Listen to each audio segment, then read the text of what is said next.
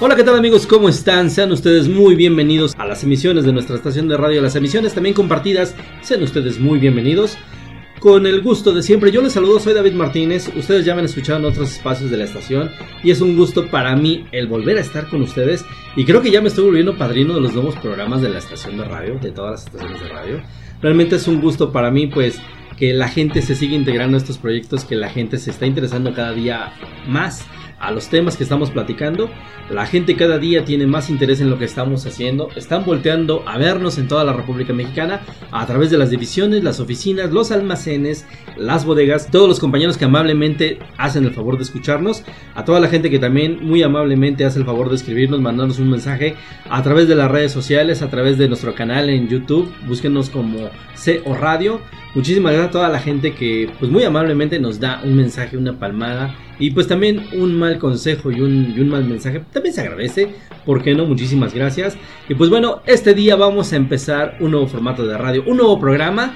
Este programa se va a llamar Llantas Verdes. Usted dirá, ¿por qué se llama Llantas Verdes? ¿Para qué es el tema? Pues simplemente queremos hacer conciencia acerca de lo que es el uso de las buenas energías, acerca de cuidar el medio ambiente, acerca de cuidar un poquito más pues nuestros vehículos, nuestros artículos también domésticos, electrodomésticos, acerca también de hacer conciencia un poquito de la gente que interviene e interactúa pues con toda la parte de la movilidad en la ciudad.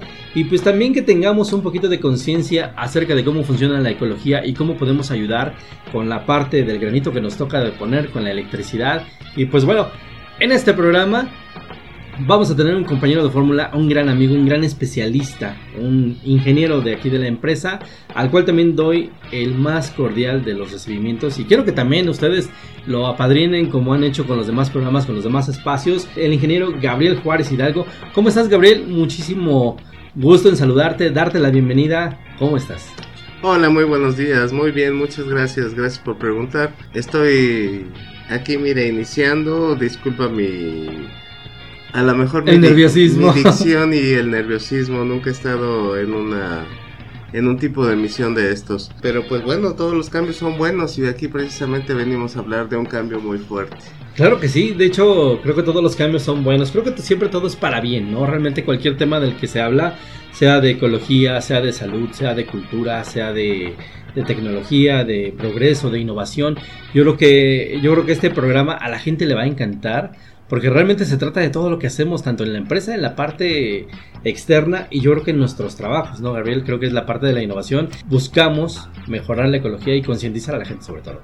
Claro, cada quien tenemos nuestro granito de arena que podemos aportar y con eso pues estar contribuyendo a un mejor ambiente, un mejor este clima laboral y sobre todo que este nos ayude la, hacer más eficientes en nuestros trabajos, facilitarnos el trabajo incluso.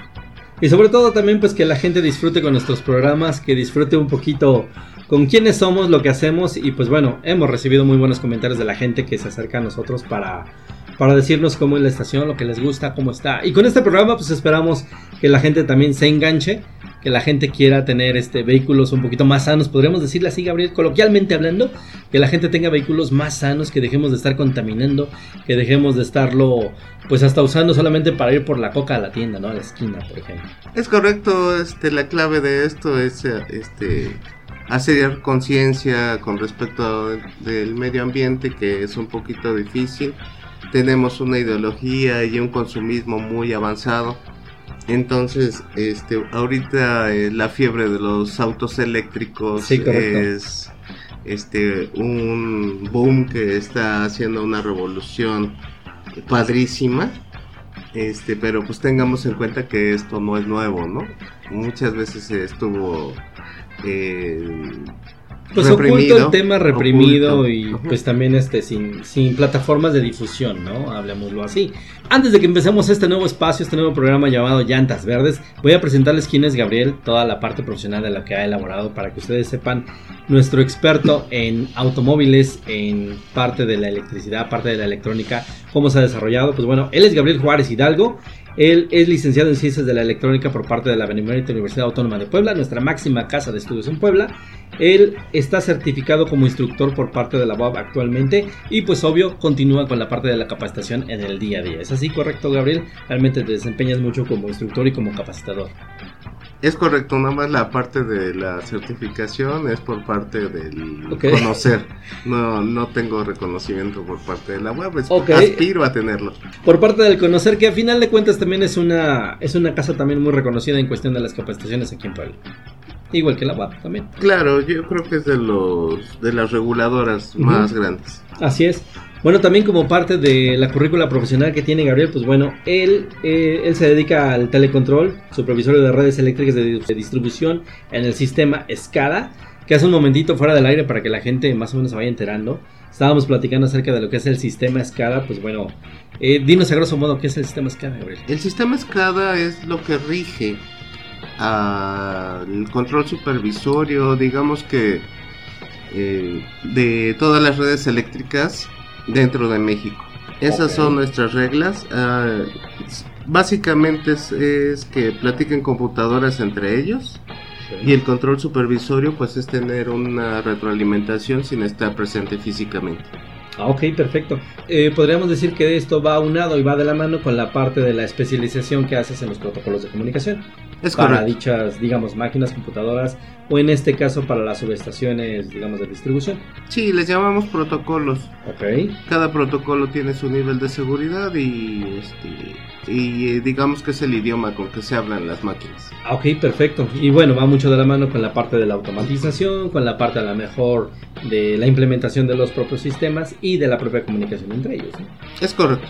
Ok, perfecto. Parte de los conocimientos que tiene nuestro amigo Gabriel, el ingeniero Gabriel Juárez Hidalgo, pues son los sistemas fotovoltaicos, las microredes, los sistemas híbridos y sistemas aislados de bombeo, refrigeraciones, iluminación, climatización y por si fuera pues muy poco, pues la conversión de vehículos a 100% eléctricos. Realmente es un tema que es muy apasionante, realmente todo lo que haces, desarrollas y lo que sabes realmente es muy aplaudible y pues realmente qué padre que podamos abrir este espacio Sí, la verdad es que han sido experiencias muy muy padres. Este guardo recuerdos este muy emblemáticos de cada uno de los sistemas.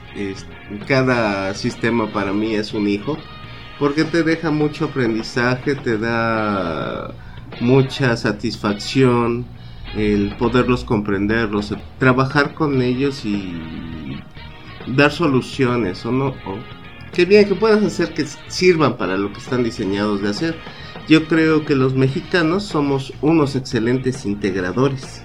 Bastante. Fíjate cuenta que dice esa parte de que los mexicanos somos bastante buenos. Yo siempre me ha surgido la duda entre, entre casi toda la parte de los mexicanos, la gente que se dedica al desarrollo, a la investigación, la gente como tú que se dedica a la implementación de ciertos sistemas. ¿Por qué en México no nos permitimos todavía crear sistemas o métodos que puedan llevar nuestros propios nombres? Tanto en la empresa o en la parte electrónica que tú desarrollas, ¿cuándo llegaremos a escuchar, digamos, de algún método, llamémoslo, digamos, el método Hidalgo, por ejemplo?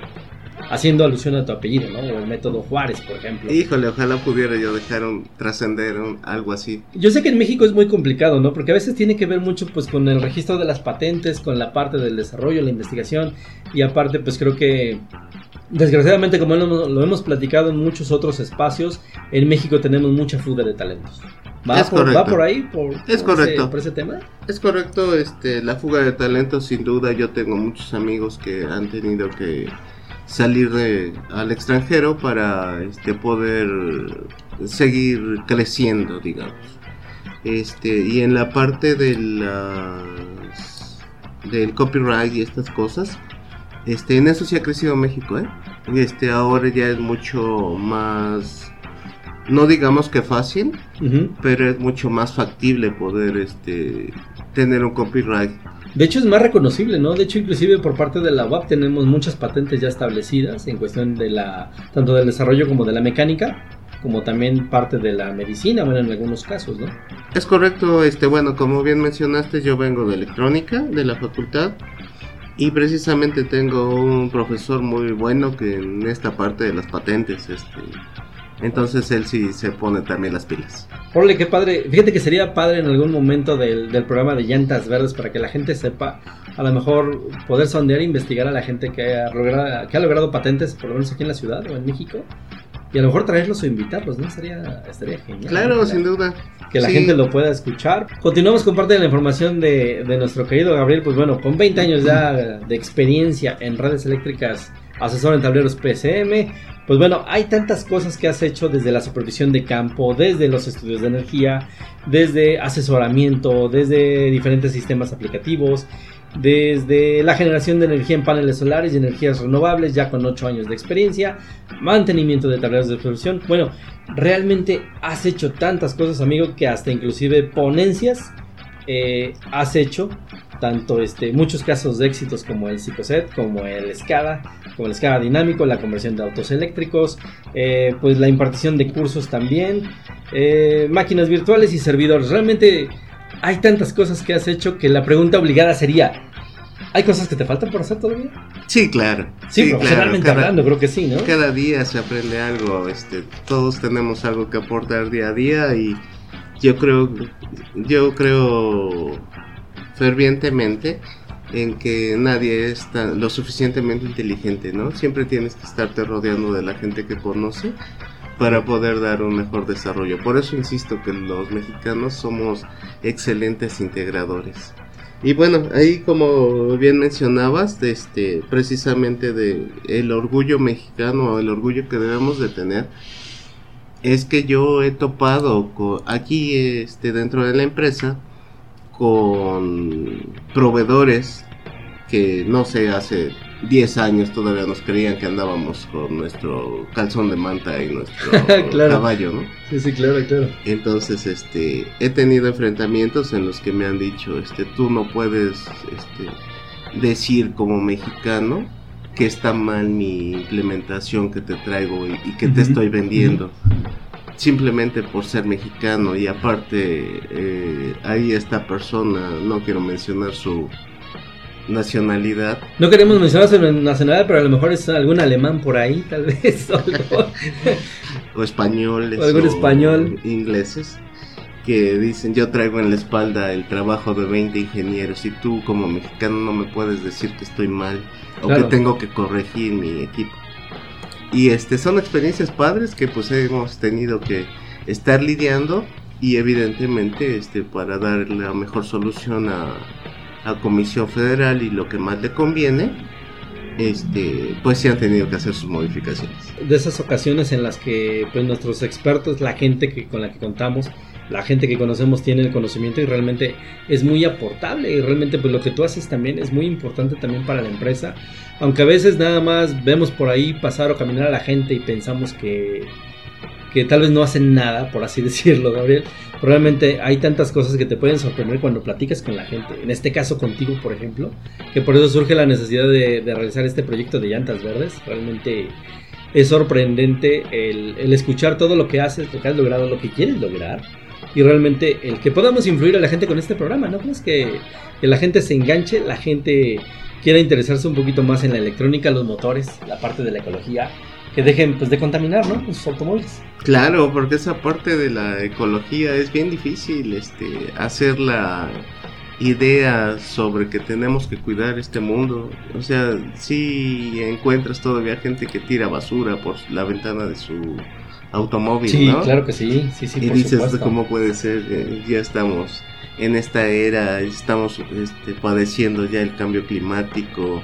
Incluso Puebla es un lugar donde pega directamente el agujero de la capa de ozono, ¿no? Sí, realmente. Pero fíjate que yo también he, he visto con el paso de los años, también con la gente que he logrado platicar, con la experiencia que también tengo en radio, muchos llegan a la conclusión de que a veces la parte de la contaminación por parte de las personas tiene más que ver con la cantidad que a veces la influencia que puede tener una persona al tirar su basura por la ventanilla de un automóvil, que a veces no es tan impactante como lo que a lo mejor puede generar una empresa en desechos eh, naturales, tóxicos o el que sea, ¿no? El movimiento tan solo, ¿no? Tenemos ese, ese tonto chip, creo que los mexicanos, de que pensamos que la cantidad no es importante para nosotros, para una contaminación. Híjole, difiero contigo, este, la principal contaminación el del 100% de la contaminación, nosotros creemos que son las empresas. Sí, erróneamente creemos.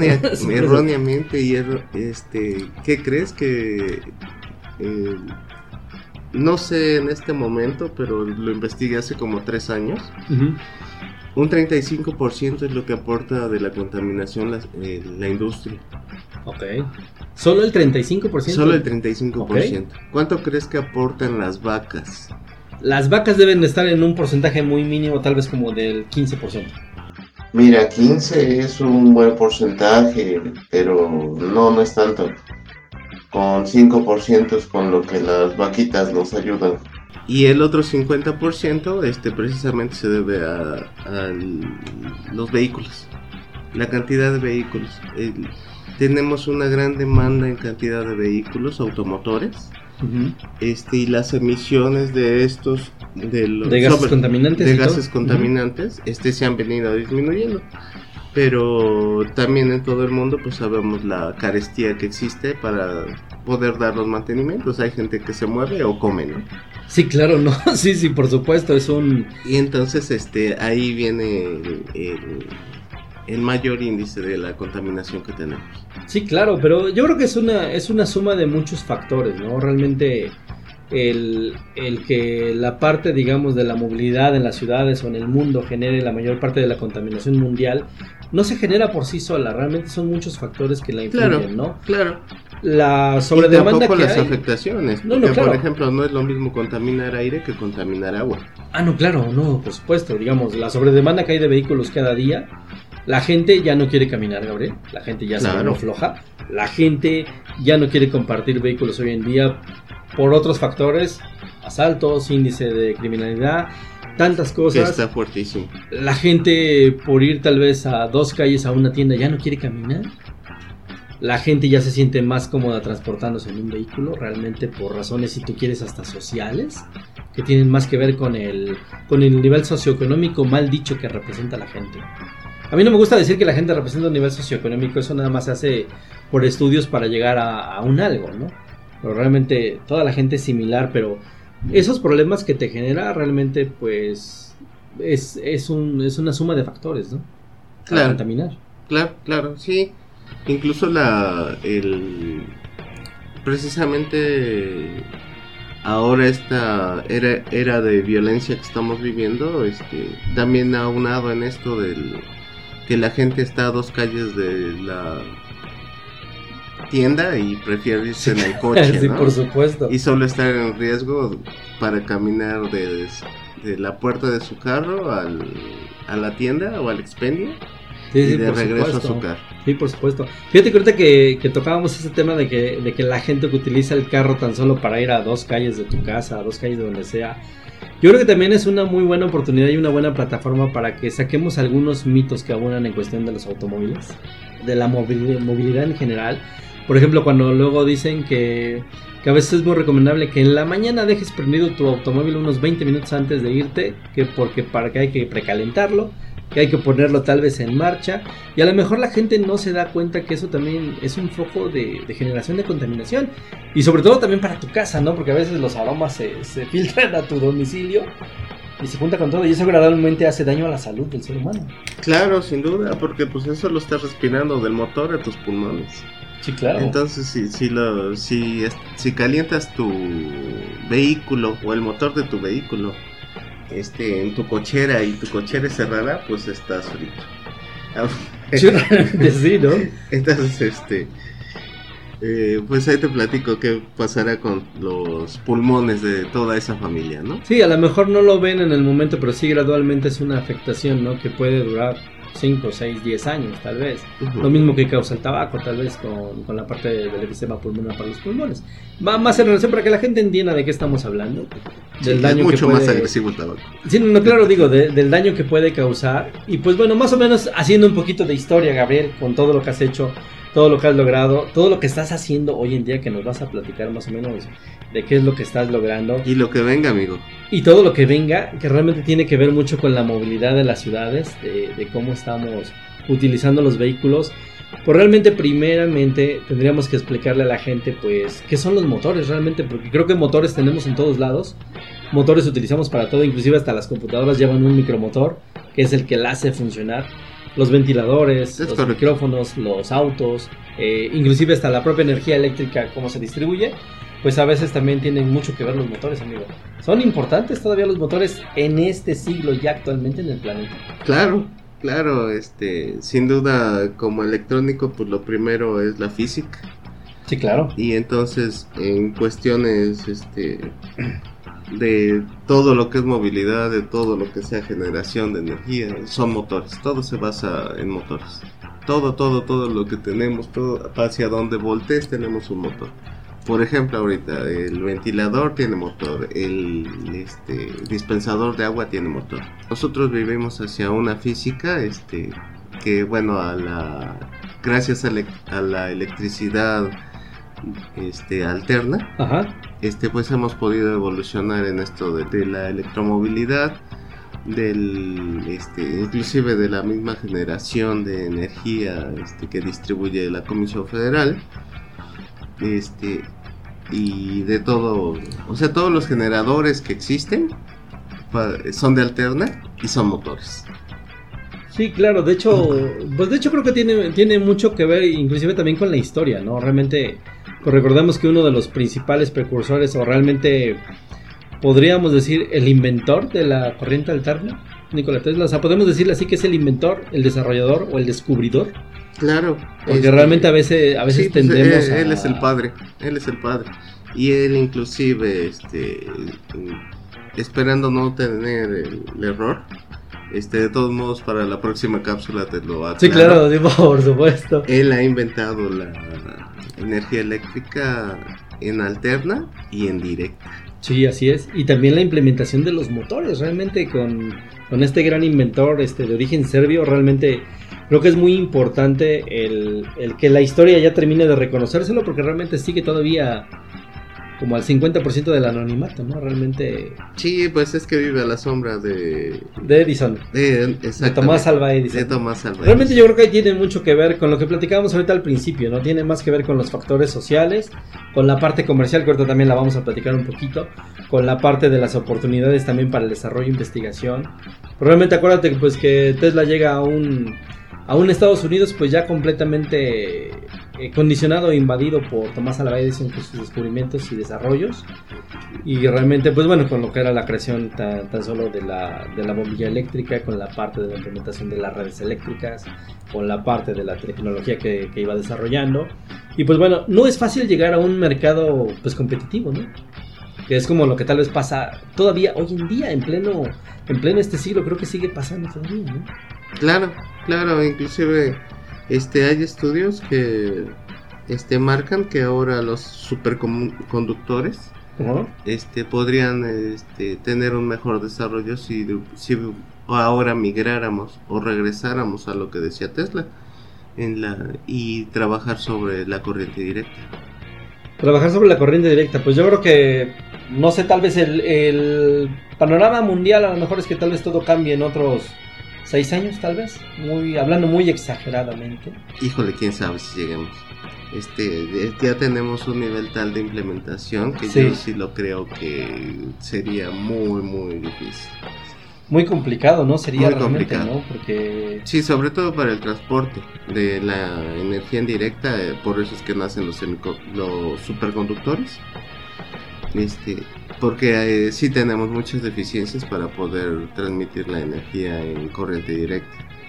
Y bueno, pues la corriente alterna pues es un, una chulada. Más o ¿no? menos para que la gente entienda, recordemos que hay mucha gente que nos escucha que a lo mejor no trabaja directamente con la electricidad, Gabriel, no trabaja directamente con el proceso de la electricidad, la distribución, transmisión, la generación.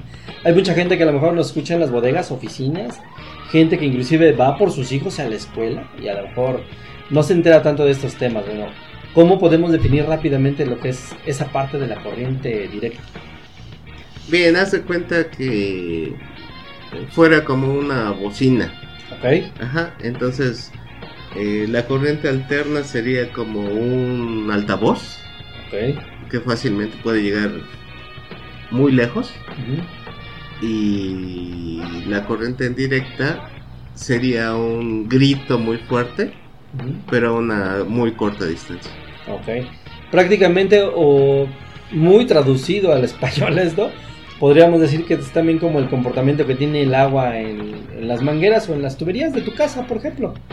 Que, por ejemplo, el agua cuando se conduce en una manguera en un espacio muy cerrado, pues tiene una limitante de para poder circular, ¿no? a veces se queda ahí estancada o la basura o lo que sea impide que llegue pues de forma completa hacia ti, ¿no? ¿Podríamos tal vez traducirlo así un poco? Mm, sí está bien, pero este bueno, a mí me gustaría más compararlo con sonido. Porque te digo, es como que estuvieras hablando por un altavoz, la alterna. Claro, claro. Y parte de esos desarrollos es lo que hace también Gabriel. Realmente algo que me interesó muchísimo es la parte de la conversión de los motores que haces a motores eléctricos. Realmente es un temazo, amigo. Realmente es tan complicado entenderlo para mucha gente. Hay gente que a lo mejor no somos muy diestros en la parte automotriz, si le podemos decir así el nombre, o la parte automovilística, o la parte de carros, camiones, transportes. Pero realmente, ¿por qué surge la necesidad de querer hacer motores eléctricos, amigo? Realmente, sí estamos muy, muy fregados ya como sociedad. en ese tema. Más bien ahorita eh, lo que se está planeando con... Bueno, la, existe una cosa que se llama la, gente, la Agenda 2030. Ok, sí. Dentro de esa Agenda 2030 se está planeando o, nace precisamente de hacer la conciencia ambiental. Y entonces se está buscando en todos los rubros poder hacer la eh, educación, digamos, o crear la cultura ambiental. Por eso es que ahora tenemos la fiebre de los autos eléctricos. Que este. Pues evidentemente. Este Tesla. Todas las marcas que están a favor. Este han apostado a hacer hacia la Agenda 2030. Que en 2030 ellos ya están haciendo puros autos eléctricos. Ajá. Entonces, en ese sentido, híjole, pues eh, ¿cómo te puedo expresar mi, mi felicidad este, de ver eh, ahorita este, también la migración de la mecánica automotriz hacia la mecánica eléctrica. Sí, de hecho, es, de hecho es un de hecho es un objetivo, la parte que mencionas del 2030, pues es un objetivo que tienen a como a crecer a 15 años, ¿no? Como objetivo general para, pues no sé si implementaciones, no sé si desarrollo, no sé si investigación, pero realmente yo creo que también viene mucho a la par de por qué ya surge la necesidad ahorita de las conversiones de los automóviles de, de combustión a eléctricos Sí, de combustión es, correcto que lo nombremos así. Es correcto. Porque realmente el proceso que hace es un proceso de combustión. Sí, un automóvil. Para que toda la gente lo entienda, ¿no? Digamos, todo el mundo tiene su carro, pero creo que nadie conoce su carro, amigo.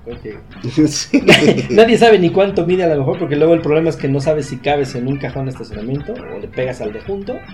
La gente creo que no conoce bien su propio automóvil. Así muy a grandes rasgos, este se llama combustión porque pues tú ves que este, le echas gasolina y le sale humo, ¿no? Sí, claro. O un gas, ¿no? Que, que no es este, visible cuando está en buen estado el motor. Bueno, pues internamente lo que pasa es que se vuelve un, un cambio de energía basado en que la energía no se destruye ni se produce. Es un cambio de energía de, de explosión, digamos, la combinación de aire más gasolina más un chispazo, eso hace este pues una explosión interna del en el motor. Esto hace que esa explosión eh, mueva a los cilindros que se llaman pistones. Entonces esos cilindros están pegados mediante ingeniería mecánica muy especializada a una cosa que se llama cigüeñal. El cigüeñal es como que una barra con diferentes montañas, este diseñado este perfectamente para poder estar en sincronía de acuerdo a los pistones que tenga. Y entonces con esto, con cada explosión, darle un, por ejemplo, para cuando son motores de cuatro cilindros, este, cada pistón da un cuarto de giro a esta gran barra que te digo. Entonces cumple el ciclo de los cuatro De los cuatro ciclos. De, los, de las cuatro explosiones. Y entonces con eso cumple un ciclo de, de giro. Son tan rápidas las explosiones que por eso podemos desarrollar eh, potencias en caballo y medirlos en caballos de fuerza. Es por eso el sonido que escuchamos de los motores, por eso Es correcto que la- hacen. ajá, que Como si fuera una motocicleta, por ejemplo, para que todo el mundo entienda. La motocicleta es exactamente lo mismo. Ah, ok, ok. Ajá. Entonces, este, todo lo que es de, de- de combustión interna precisamente es que hace explosiones internas. Ujú. Y son explosiones internas controladas. Ahora ya todo está muy avanzado. Este, con la- tenemos autos que tienen 10 computadoras para Sí, claro. eh, poderse regular. Eh, y de aquí este, te digo que la base es medirlo sobre caballos de fuerza. Entonces, Ahí hay una pausa. ¿Por, por qué decimos caballos de fuerza? Creo que la gente, la gente que te- inclusive tiene ahorita hijos en edades preescolares, creo que también es un tema muy recurrente a veces en las escuelas, ¿no? De, de por qué le llamamos caballos de fuerza a la, a la, a la fuerza que ejerce el motor, ¿no? Porque... Bueno, precisamente ¿De dónde- de esto, viene, esto viene de con la historia, ¿no? Que cuando las carretas este, jalaban a los caballos. Y estamos hablando a principios del siglo X y... 18, yo 15, creo. tal vez, 16, 17, 18, aprox. Ujú. Entonces, este. De ahí viene el término este, de caballos de fuerza que se nombra en HP por horsepower. Ujú, ¿Correcto? Eh, y este es un. Empezó con un anglosajismo este, norteamericano, ¿no? Este finalmente se vuelve una unidad de medida. Ajá, entonces bueno, basado en eso, este, tú puedes medir la potencia que tienen, porque precisamente la potencia es lo que miden los caballos de fuerza. Sí, claro. Entonces tú puedes medir la potencia que tiene el automotor. Ajá. En este caso de combustión. En esa misma eh, línea podemos transportar los caballos de fuerza que se necesitan o tenemos más bien el resultado de los caballos de fuerza que se necesitan para poder mover una masa de una tonelada a lo mejor que son los vehículos menos pesados este, y con eso hacer, se hizo la ingeniería inversa. Aquí fue algo muy bonito los motores eléctricos. Porque al crearse la necesidad de hacer medio ambiente o de cuidar el medio ambiente, antes con la electrónica no se podía hacer potencia. Pues esto viene evolucionando y entonces tenemos el reto de poder hacer motores eléctricos de las mismas potencias de los automotores de combustión. Ah, perfecto. Y entonces en ese reto pues se logra hacer el, el- los vehículos de... Bueno, más bien los motores para los vehículos eléctricos. Esto no es este innovación del siglo XXI, ¿eh? este, esto existe desde los 1800. Sí, claro. Sí, sí, sí, por supuesto. Y en su momento, pues hubo quien tuvo los miedos que tuvieron que este, frenar, ¿no? Los autos eléctricos en su momento, en ese momento. O como decían, tal vez estaba un poco adelantado para su época, ¿no? Sí, Muy, también. bueno, muy adelantado, realmente yo creo que un siglo muy adelantado para su época. Claro, claro, sí. De todos modos, esto, si hubiera crecido en ese momento, no estuviéramos ahorita con esto Con, del con cambio este tema, climático. ¿no? con este tema, ¿no? Pero fíjate que Y también de tiene, crear la conciencia tiene, mucho que ver también con lo que se ha manejado desde hace como 40 años tal vez en el mundo, en el que dicen que los recursos naturales pues están agotándose, que la parte de las de las este, explotaciones petroleras pues también los yacimientos también se están agotando, es lo que dicen. Parte de, de la industria minera también, pues dicen que también algunos, algunos minerales también se están agotando también, que es parte de lo que nos ayuda mucho, tanto para la generación y creación de automóviles todavía de combustión, que es que es creo que no sé si es la parte medular por la cual ya empieza la necesidad, más allá de la contaminación, más allá de la sobrepoblación de automóviles, más allá de la sobrepoblación humana, que va muy de la mano el por qué ya surge la necesidad de evolucionar todo eléctrico. ¿no? Claro, claro, estamos viviendo esta revolución. Yo creo que los nacidos en los 70s, 80s somos este totalmente privilegiados. Hemos vivido tantos cambios, tantas evoluciones, hemos visto Es desde que yo recuerdo que yo era el control remoto de mi casa. sí, claro. Como los picapiedra, ¿no? claro. Entonces, este. Y es algo que también recuerdo muy padre, ¿no? El teléfono que era de reloj y- o de disco. Sí, todavía de disco. Este. Vivimos las. eh, este. Fotocámaras. Sí, todavía, realmente. Sí, las, claro. las que todavía eran este, por revelado por, por método químico, ¿no? Exactamente. Sí, realmente que era muy tóxico, realmente. Exacto. Que todavía existen, ¿no? Solo, pero ya son los profesionales. Sí, sí, Lo sí, ocupan. claro, sí, sí, claro. Este, pues la transición también de los de las películas, ¿no? Los videocassettes. Sí, también. Sí, ¿Quién ¿no? recuerda este las tardes de palomitas en familia con un videocassette de este conocidas marcas que rentaban las películas, ¿no? Sí, claro, no, inclusive. Y era una pues, Pues aventura, marcas no había muchos, amigo, nada más estaba el puro videocentro, realmente. O El- el, el el- videocenter que era en ese El momento. blockbuster también. ¿no? Bueno, pues eso ya fue después, ¿no? Más para, para tal vez del 2000 hacia acá, ¿no? Un poquito. Más menos. puede ser, pero también era una aventura, ¿no? Este Ah, sí, claro. Sí, sí, ir a escoger la película que ibas a tener para el fin de semana también Sí. era algo que unía mucho a la familia, ¿no? Bueno, yo sí estoy en pro mucho de lo que es el núcleo familiar. Pero fíjate que yo, yo he llegado a escuchar muchísima gente que dice, a comparación tal vez de la época actual, que, que a veces los autos cuando todavía eran análogos, por así decirle el nombre, o mecánicos, tenían muchas más ventajas a, a actual a los, a los autos eléctricos, a quien me refiero. La gente era muy común que a veces llegaba a olvidar subir las ventanillas de su auto porque eran pues manivelas mecánicas, ¿no? Tenías Claro. que subir el cristal mecánico o a veces con las propias manos o a veces con Durex tener que bajarlos porque se te quedaban las llaves adentro, llegabas a hacer cualquier tontería o, o inclusive la propia gente pues tenía que estar empujando sus autos para poderlos arrancar, amigo.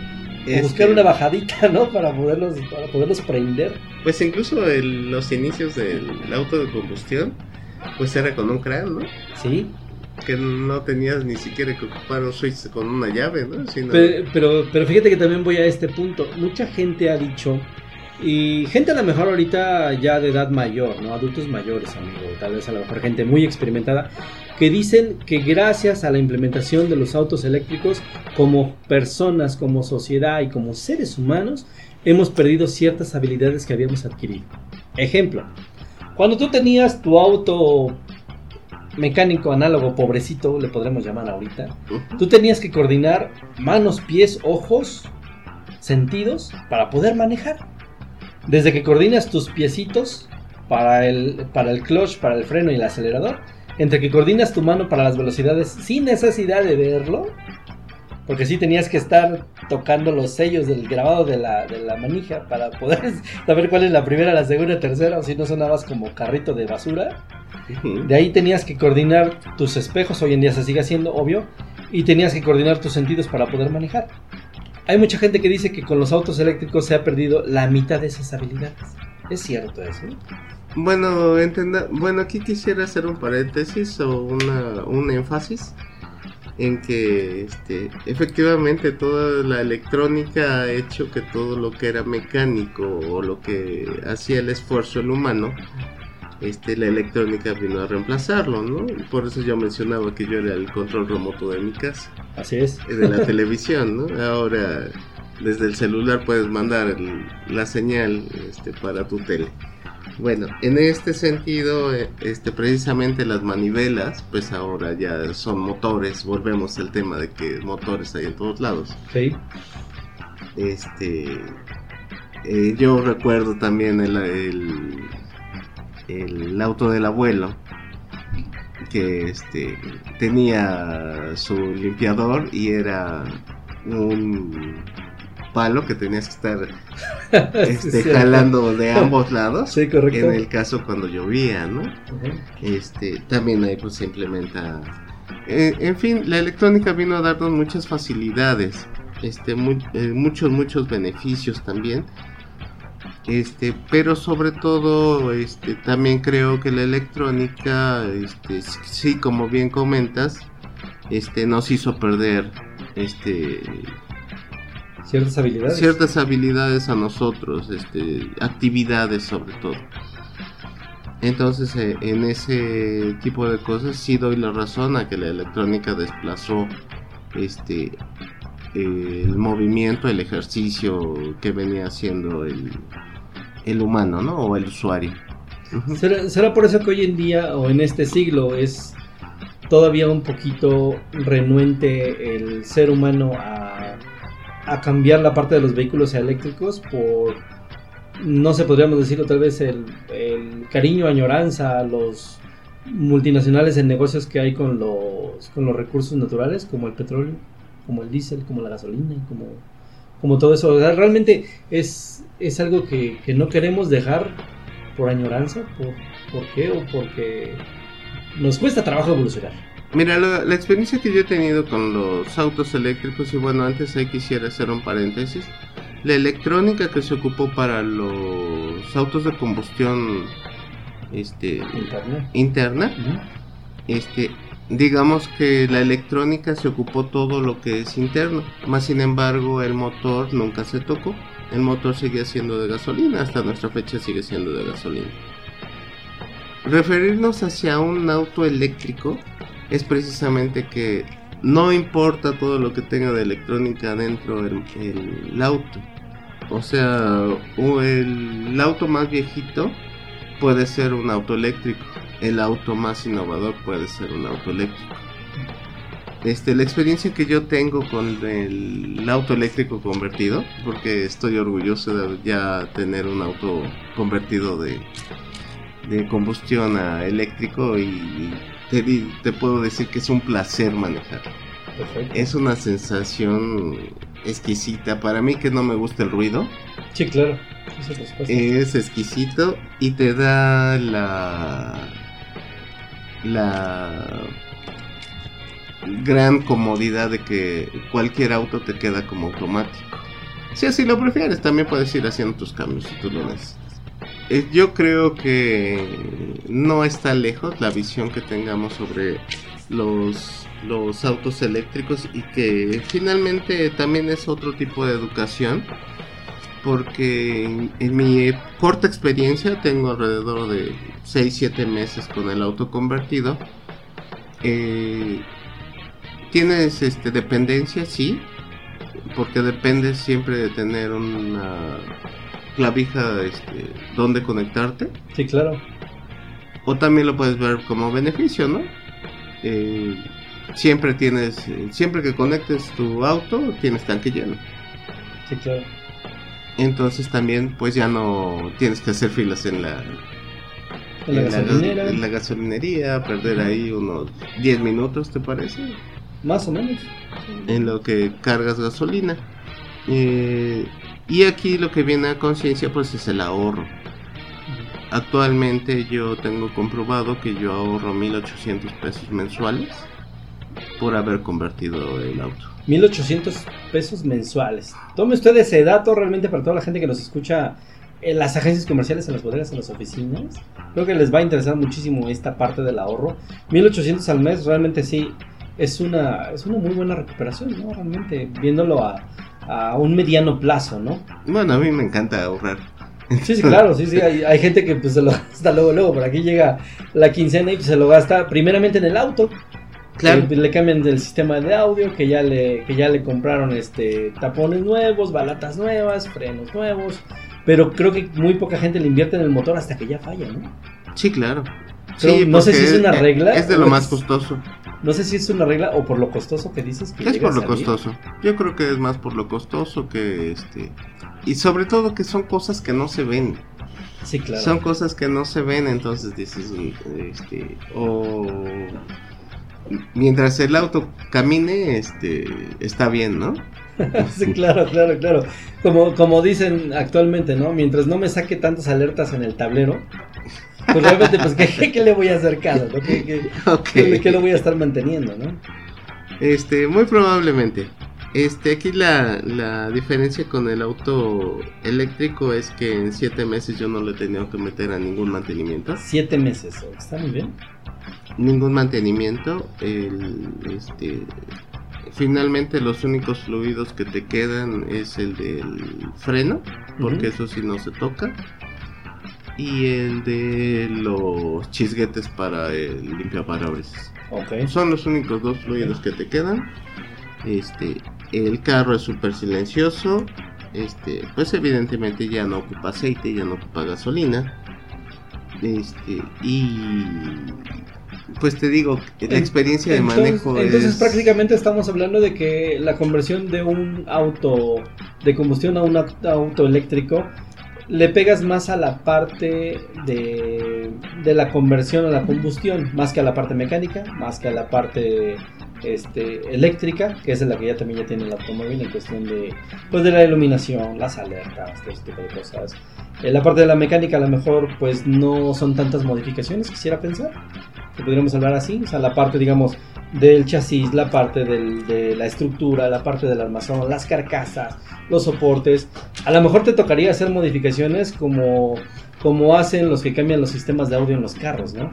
Que tienes que poner que una barra adicional que para sostener tal cosa, ¿no? O una batería, como son baterías nuevas, o en vez de que tengas una batería como comúnmente lo tienes en tu auto, tal vez ahora tienes como seis, a lo mejor, por ponerle un número. Pero ese espacio pues requieres modificar la, la estructura del carro, con más barras de soporte, a lo mejor modificar parte de la carcasa del mismo automóvil. Perdón, yo digo carcasa no como un celular, amigo, pero bueno, carrocerías para que le podamos decir. correcto. Exactamente, yo quisiera dividir el, este, el auto porque creo que este, estamos cayendo en, en ambigüedades. Ajá. Bueno, todo lo que es, digamos que la carcasa del auto, este, precisamente es la carrocería. Efectivamente, no tocamos nada de eso. Este, y la parte eléctrica, digamos que de la navegación de la carrocería, este, esa también este, te- se respeta. Este, eh, aunque son eh, las dos, también esa es corriente directa, este, no la tocamos y están perfectamente aisladas. Ujú, Eh, esa, esa batería de 12 volts contra el banco de baterías de potencia que tiene el motor. Ajá. Este, la parte electrónica yo la quisiera definir como las computadoras y todo lo que tiene, digamos que en la cabina. Prácticamente todo lo que sirve para la navegación. Ajá, ajá, pero no, más bien son las amenidades, el clima, este, subir, bajar los, los espejos, los vidrios, este, las ventanillas, el, este, los limpiaparabrisas, este, los que mueven, los que son autos de lujo que los asientos se mueven y se adaptan y la computadora pone este, tu posición de cómo debes de estar y tienen n posiciones, ¿no? Todo eso yo lo lam- llamaría que es la electrónica interna. Ajá. Lo que es la cabina. De ahí en lo subsecuente yo quisiera que se llamara este lo mecánico, precisamente al motor de combustión y precisamente lo que hace que el auto se mueva. Ajá. O prácticamente toda la parte mecánica del motor es la que tú transformas a él. Pues no la transformo, la quito. Bueno, bueno, sí, bueno, habl- hab- hablándolo así, este, realmente sí, haces el reemplazo, realmente haces, quitas Sí. todo. Sí, en realidad se quita un motor y se pone otro. Órale. Ajá. Por eso es que se vuelven este, motores a con- de 100% eléctricos. De hecho, creo que creo que ese tema creo que nos queda para muchísimos programas, amigo. Creo que este, este tema de llantas verdes creo que se va a poner muy bueno porque vamos a poder tener la oportunidad. Usted va a tener, tener la oportunidad. Yo voy a tener la oportunidad también de que ojalá podamos conocer ese vehículo, lo podamos escuchar, lo podamos ver. Claro que sí. Lo poda- ahora sí que disculpen usted, pero no lo vamos a poder escuchar rugir. Porque realmente creo que estamos más acostumbrados tontamente como mexicanos de decir, ah, pues dependiendo como ruja el carro es como me va a dar potencia, ¿no? Y eso es una mentira. Bueno, hay usuarios que, este, Sí, ¿no? que sí necesitan que suene. Entonces Sí. también hay un módulo de una bocina. Ok. Que también conforme vayas acelerando, este va subiendo volumen. Te hace como- la simulación de hacer- del- Sí, el sonido del, del automotor. A combustión, ajá. Sí, porque precisamente también ahí este eh, esta cosa con lo que hablábamos hace un rato de la potencia, pues es igual de potente, ¿no? Porque era la necesidad para mover los carros. La diferencia es que con la experiencia el auto de el motor de combustión es mucho más pesado. Eh, cuando tú lo conviertes a eléctrico, este, le quitas como un 40% del peso del motor. Entonces, pues esto te, te, genera que tengas más potencia porque pesa menos el auto. Claro. Ajá.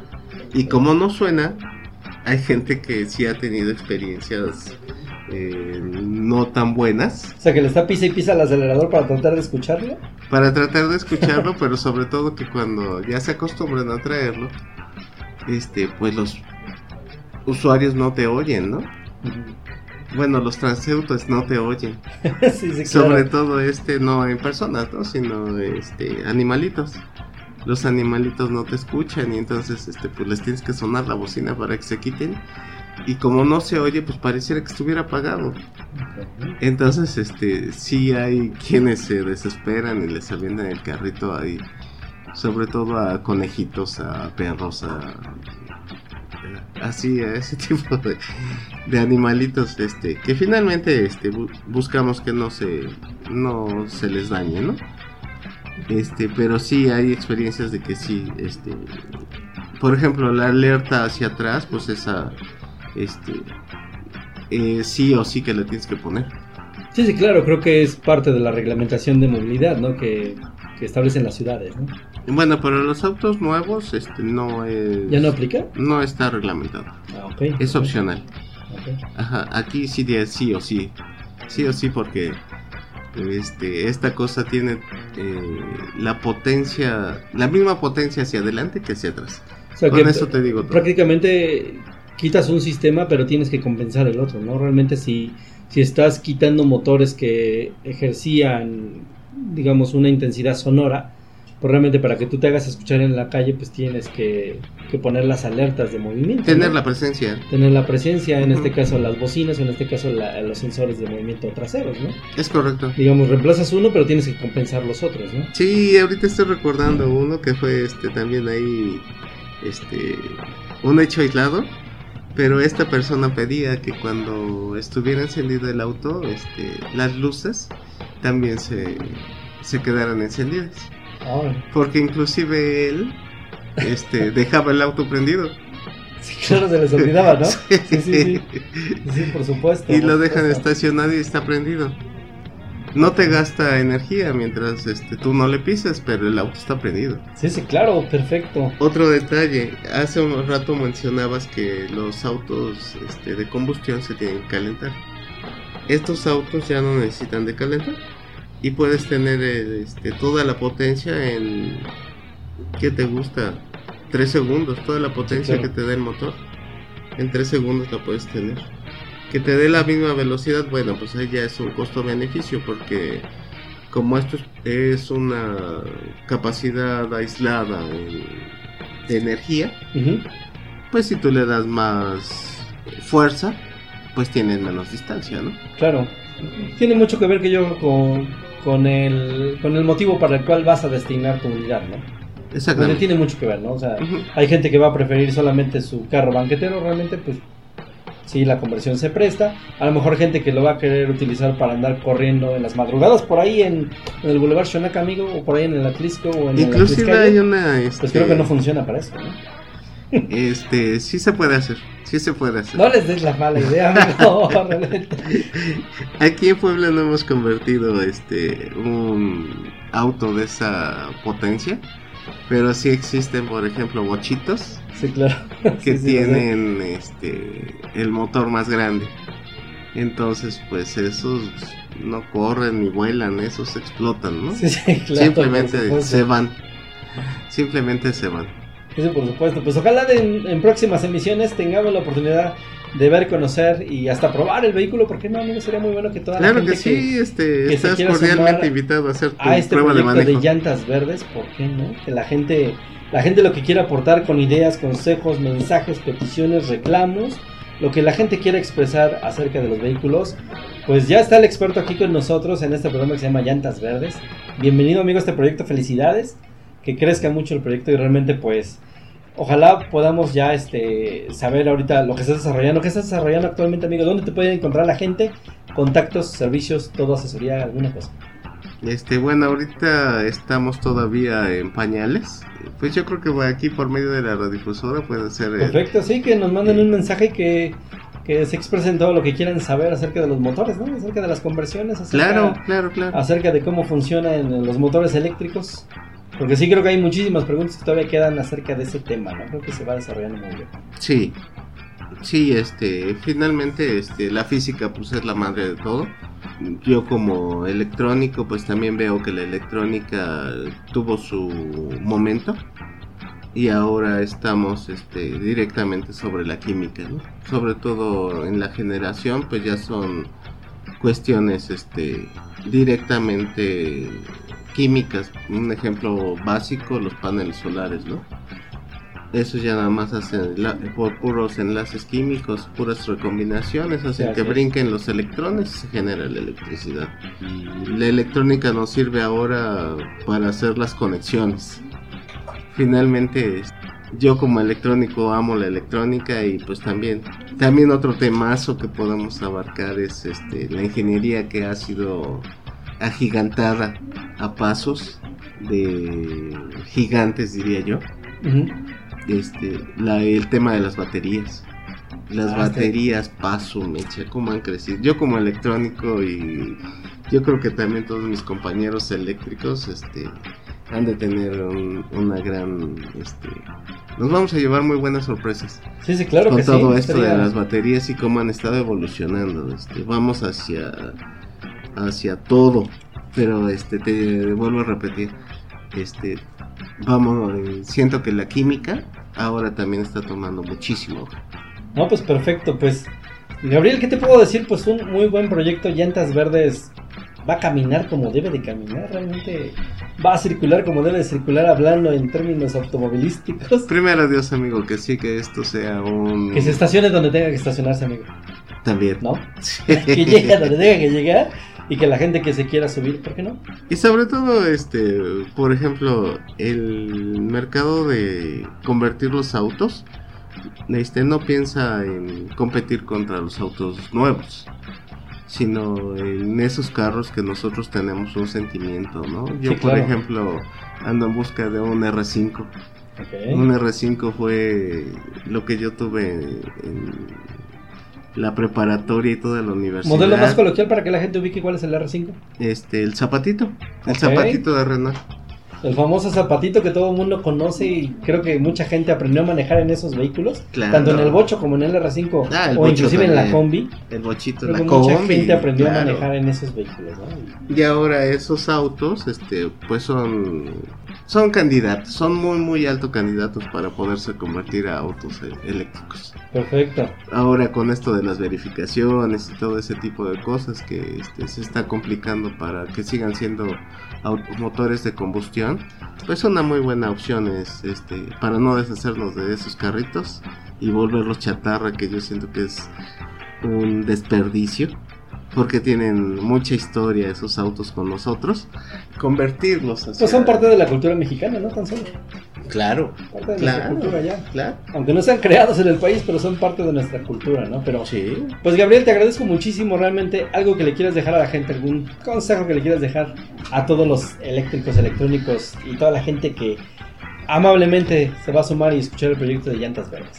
Pues eso mismo, este, cada quien tenemos nuestro granito de arena que podamos aportar, este, no pretendemos que esto sea cerrado, este, al contrario, todos los que se quieran sumar, yo estoy totalmente abierto, este, vuelvo a expresar que los mexicanos somos personas muy muy inteligentes que estamos retomando la imagen o más bien estamos creando la nueva imagen de los mexicanos de la industria mexicana de todos los mexicanos este que pueden y que hacen y que no se conocen. Perfecto, amigo, pues felicidades por este nuevo proyecto, que vaya excelente y pues gracias por estar aquí y por abrir este espacio para la gente, para que, para que hagamos conciencia. Únanse a las llantas verdes. Únanse a las, a las llantas verdes y muchísimas gracias a todos ustedes por hacernos el favor de habernos escuchado. Yo me despido de ustedes, ya saben que el tiempo en radio siempre es muy corto, pero nunca es sin calidad. Realmente muchísimas gracias por habernos escuchado. Esto fue el nuevo concepto en radio llamado Llantas Verdes y recuerde usted que siempre el moverse tiene que ser con responsabilidad. Tiene que ser respetando la ecología y por favor use su carro solamente para lo que debe de ser. Es el consejo que le damos aquí en Llantas Verdes. Sintonícenos la próxima semana a través de este espacio. No se pierdan los podcasts. Y pues muchísimas gracias a todos por habernos escuchado. Nos escuchamos la próxima semana. Gracias. Hasta luego. Hasta luego, muchas gracias.